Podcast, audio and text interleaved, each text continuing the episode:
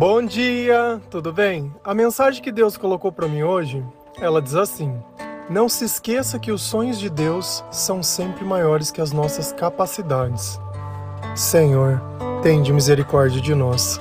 Perdoa, Pai, todos os nossos pecados. Livra-nos de todo mal. Nos afasta de tudo aquilo que não vem de ti.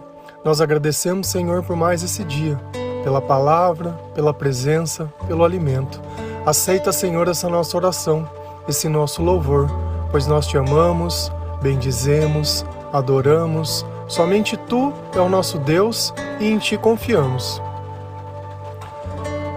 Nós fazemos planos, nós construímos sonhos baseados sempre nos nossos gostos e sempre também baseado nas nossas capacidades e habilidades. Só que Deus, quando Ele nos escolhe, Ele não leva em conta nada disso. Sabe por quê? Porque se nós fizéssemos algo por Deus que nós já somos capazes, como que Deus poderia dizer que foi ele que fez, que ele que ajudou, que se fosse, se não fosse através dele, isso não teria acontecido? Não faz o menor sentido. Então Deus ele sempre vai escolher aqueles que não são, aqueles que não têm a capacidade, aqueles que não têm muitas vezes o talento e vai transformar essas pessoas exatamente na melhor pessoa para poder ocupar aquela função. E nós, na maior parte do tempo, quando Deus pede alguma coisa para nós, nós inventamos uma desculpa. Muitas vezes, para fazer o mal, a gente não pede confirmação nenhuma, mas para fazer o bem, para perdoar, para amar, para ser melhor, nós colocamos isso à prova de diversas formas, questionando se aquela é a vontade de Deus, questionando se aquilo é mesmo certo a ser feito. Então nós sempre temos dúvidas para fazer o bem, porém o mal fazemos sem nem pensar. Com a justificativa que todo mundo faz e que é impossível não ser pecador, que é impossível fazer tudo certo, eu concordo. Longe de Deus, o pecado ele nos escraviza. Isso a palavra deixa muito claro.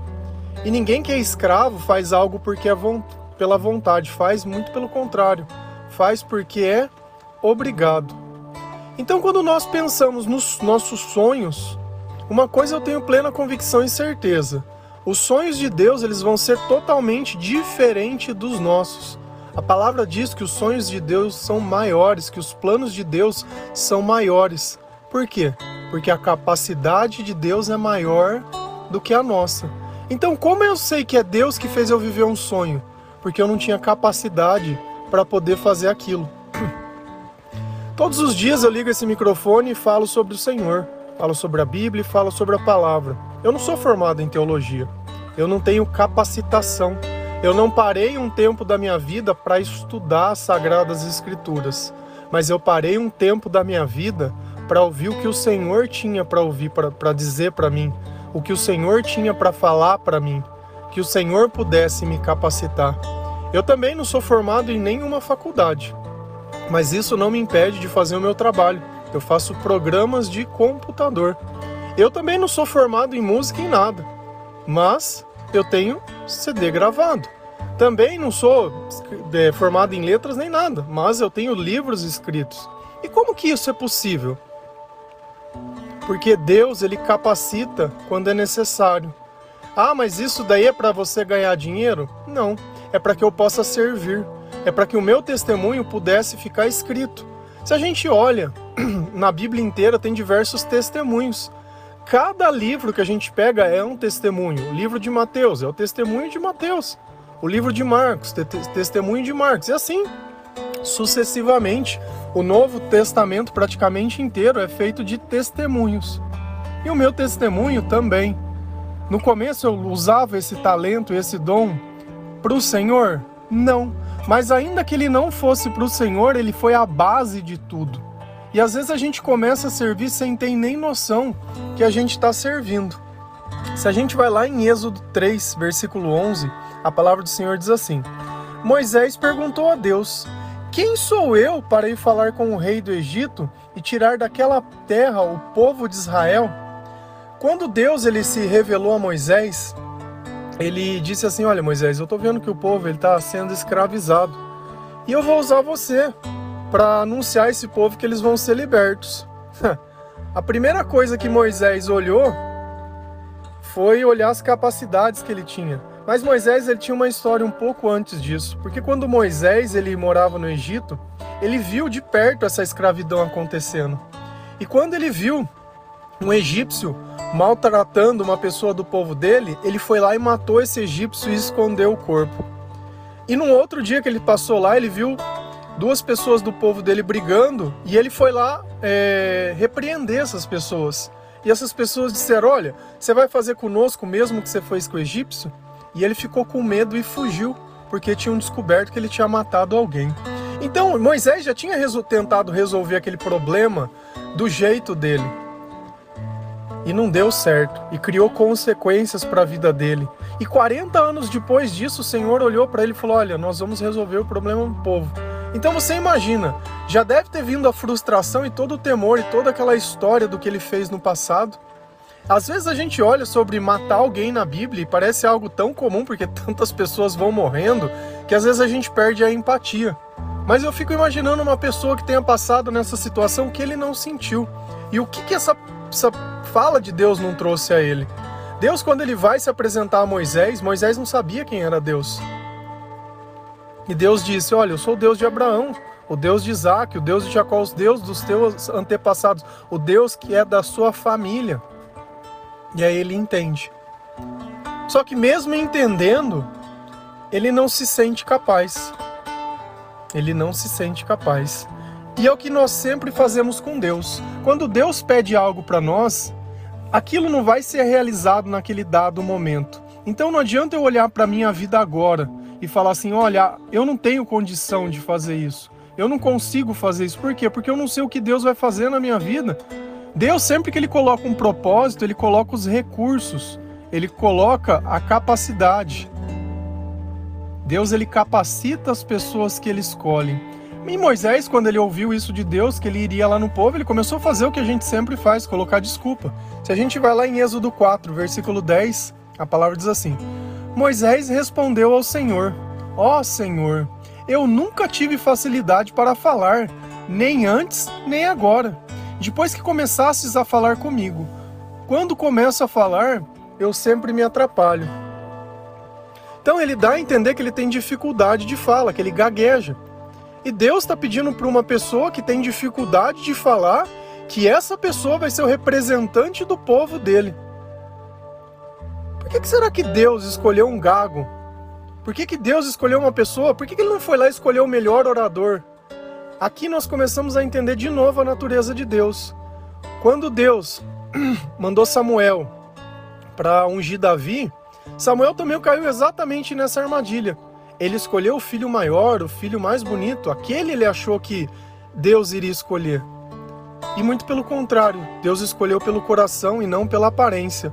E aqui de novo, Deus se revela da mesma forma. Isso é a base da nossa fé, é a certeza que Deus, quando Ele vai fazer as coisas, Ele vai fazer da mesma maneira. Onde que nós temos que trabalhar? No nosso coração. Aonde que nós temos que nos capacitar? No nosso coração. Aonde que nós temos que obedecer? No nosso coração. Porque é ali que Deus vem nos escolhendo. Talvez a tua vida não seja do escolhido, você sabe por quê? Porque dentro do teu coração não tem nada bom. Tudo é dúvida, tudo é questionamento, tudo é desculpa. Toda vez que Deus te pede algo, você coloca um problema. Ah, mas eu não tenho, não, mas eu não sou, ah, mas eu não quero. Ah, não, porque tem gente melhor. Ah, não. E foi exatamente o que Moisés fez com Deus de novo. Deus foi lá para ele e falou: "Olha, eu vou estar com você". E antes dele ter falado isso, Deus tinha feito alguns milagres para mostrar que ele era o Senhor, que ele tinha poder. Então ele falou: se o povo não acreditar em você, você vai fazer esses milagres para que eles vejam. E Moisés olhou e falou assim: ah, não, quero não, quero não. Nós temos que chegar num ponto da nossa vida de parar de querer dar desculpa para tudo. Você sabe por quê? Porque cada vez que você dá uma desculpa, o tempo ele continua passando do mesmo jeito ela não vai resolver o problema. Aquilo que você tiver que fazer, aquilo que você tiver que passar, você vai passar dando desculpa ou não. Às vezes você tem medo de muitas coisas e tudo aquilo que você tem medo já aconteceu. E o que é o medo? O medo é um indicativo que falta confiança, que falta um pouco de Deus, que falta um pouco de fé. Então, se tudo eu tenho medo, tudo eu tenho receio, O que tiver que acontecer, vai acontecer do jeito que tiver que acontecer e no tempo que tiver que acontecer, você tendo medo ou não. E a gente vai notando que quando a gente continua lendo a palavra, lá em Êxodo 4, 11, 4 de 11 a 13, a palavra diz assim: Porém o Senhor lhe disse: Quem dá boca ao ser humano? Quem faz com que ele seja surdo ou mudo?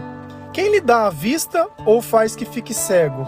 Sou eu, Deus, o Senhor. Agora vá pois eu o ajudarei a falar e lhe direi o que devo dizer. Aí Moisés pediu: Não, Senhor, por favor, manda outra pessoa.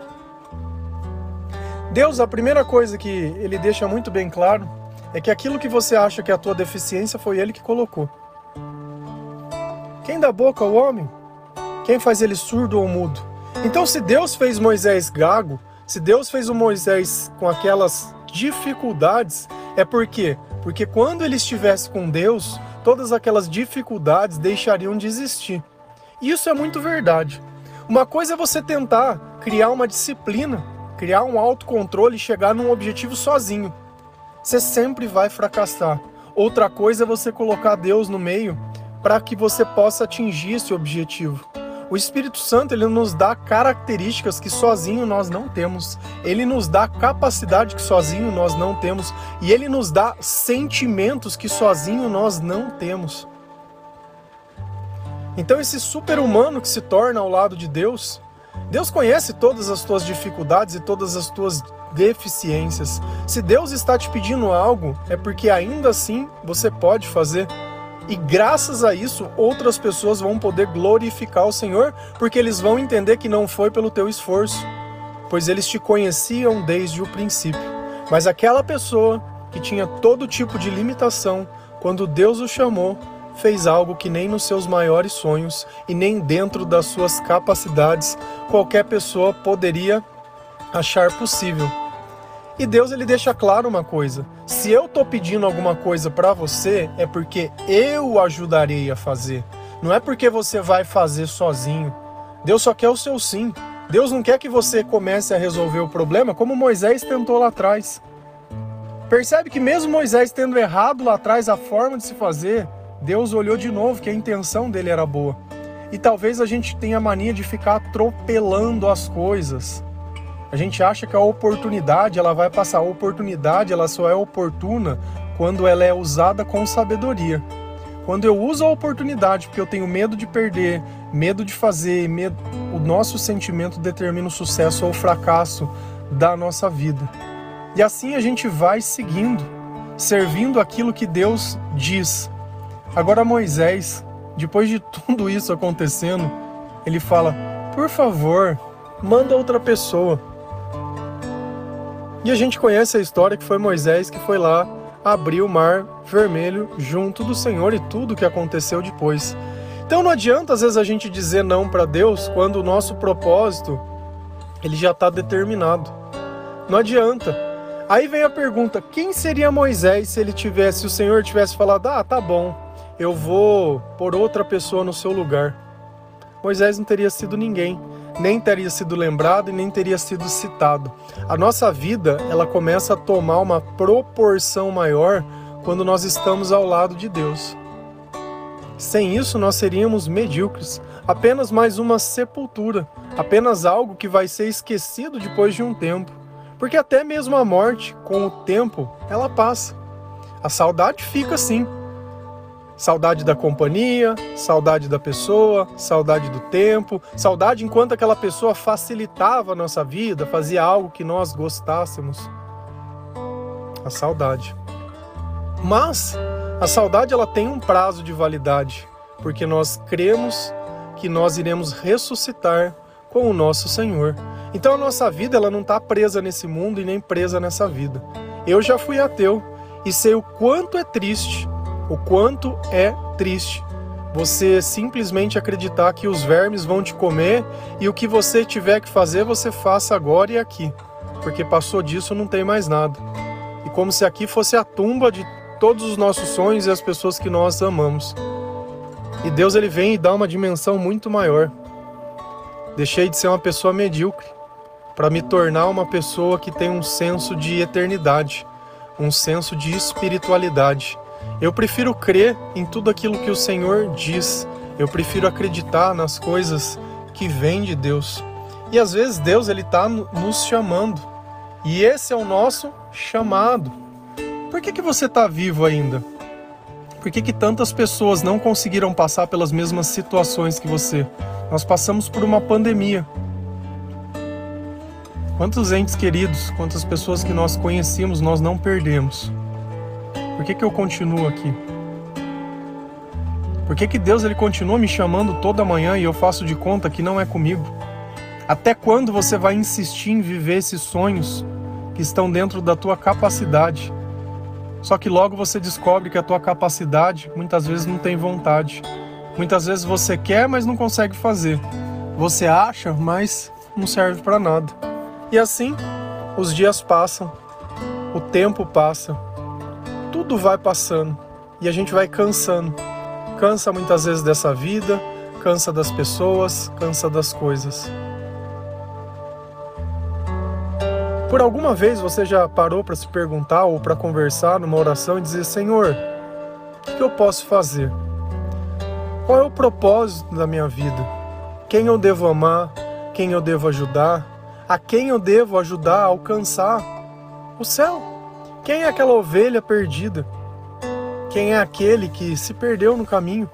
Uma coisa que às vezes a gente não percebe é que tudo aquilo que a gente determina como prazer ou recreativo, uma bebida, né, um cigarro, uma droga, um remédio, né, toma de forma recreativa.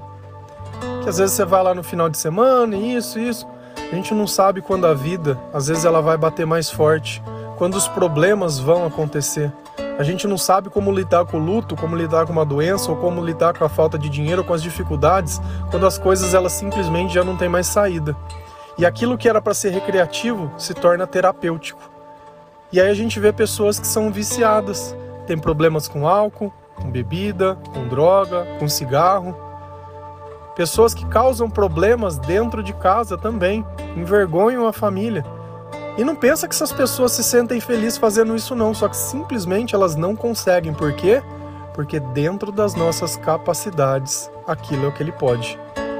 Então, quando Deus ele tem misericórdia de nós, quando eu me arrependo, quando eu tento, não vai ser o remédio que vai curar a tua vida, não.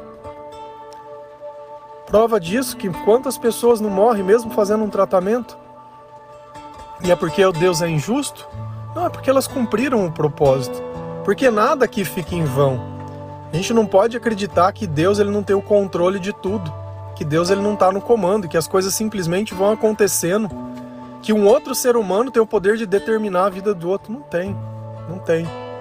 Se tivesse ainda dentro do propósito, se você estivesse servindo, a gente olha a vida de Paulo, quantos apedrejamentos, quantas dificuldades, cadeias e tudo que ele passou até que ele tinha que chegar na onde ele tinha que chegar e fazer o que ele tinha que fazer. Então as dificuldades elas sempre vão existir na nossa vida. Se elas sempre vão existir. O problema é a forma que nós lidamos com elas. E às vezes a gente tem que olhar que os nossos sonhos não são os nossos. Que os sonhos que nós estamos carregando são sonhos de outras pessoas e qual é o sentido disso? Se o outro não conseguiu, eu não tenho que conseguir. Mas eu tenho que olhar para o Senhor e falar: Senhor, me torna capaz para ser um instrumento da Sua vontade, para fazer as coisas que sozinho eu não consigo. E aí você vai começar a ver que uma, uma vida cheia do Espírito Santo é uma vida totalmente diferente dessa vida que nós estamos acostumados. Uma vida onde nós lemos a palavra de Deus, uma vida onde nós estamos acostumados a ouvir louvores, acostumados a testemunhar outras pessoas, a ajudar a difundir a mensagem de Jesus Cristo. Isso não quer dizer que nós somos perfeitos. Nós não somos melhores que ninguém, porém nós tentamos ajudar. Simples assim. Amém? Que Deus abençoe cada um de vocês. Que ainda que os seus sonhos pareçam impossíveis, a capacidade que falta está no Senhor. Que nós devemos colocar tudo em oração, fazer o melhor que nós podemos possíveis, esquecer um pouco de nós mesmos, colocar Deus em primeiro lugar da nossa vida.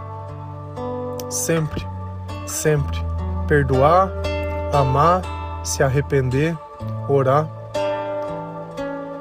E se possível, e se assim Deus o permitir, que nós continuamos a adorá-lo, a louvá-lo e a amá-lo por toda essa vida e por toda a eternidade.